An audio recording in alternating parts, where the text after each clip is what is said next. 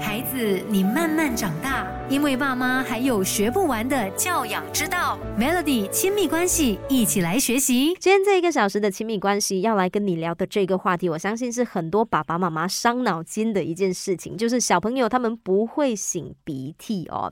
你每次叫小朋友擤鼻涕的时候呢，他们就会一直很大声啦，一直哼哼哼，可是其实鼻子一直没有反应哦。其实小朋友在什么情况下是需要擤鼻涕的？如果你发现说小朋友他开始就是鼻子塞着，他开始用嘴巴呼吸，又或者是说他睡觉的时候，哈，爸爸妈妈就是注意到，哎，小朋友好像会打鼾。其实像是这些情况呢，我们就要来帮小朋友擤鼻涕啦。今天这个小时的亲密关系，就想要来跟你分享一些小方法，你可以在家跟你的小朋友一起练习，掌握力道，然后小朋友就不用害怕，就是擤鼻涕这件事情，可以透过哈。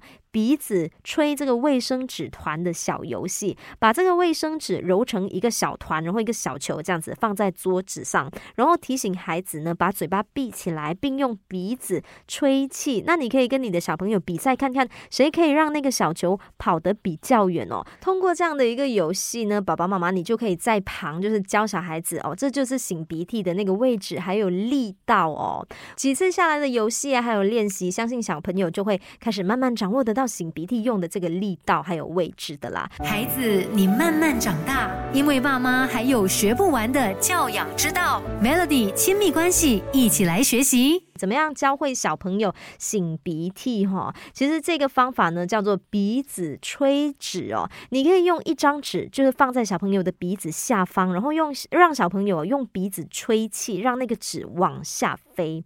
通过这样的方式呢，也能够让小朋友知道说擤鼻涕用的那个呃位置是在哪里。再来，你也可以试试看，就是让小朋友吹走那个鼻孔内的卫生纸。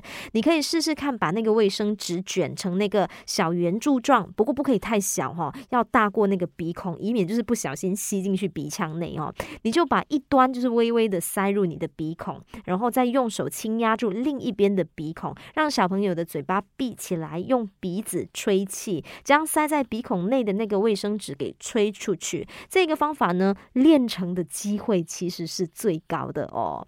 再来呢，也想要跟你说，就是你你要呃，就是要让小朋友擤鼻涕之前呢，你可以先用这个热毛巾热敷一下小朋友的鼻子。让他的鼻涕可以柔软一些，会比较容易成功。那开始擤鼻涕的时候呢，一次就是擤一边，孩子比较能够掌握那个力道还有技巧。如果你的孩子他刚学会擤鼻涕之后呢，有时候力道过猛的话，你可以让孩子张开嘴巴来擤鼻涕，以分散那个力道，避免他的耳压不平衡。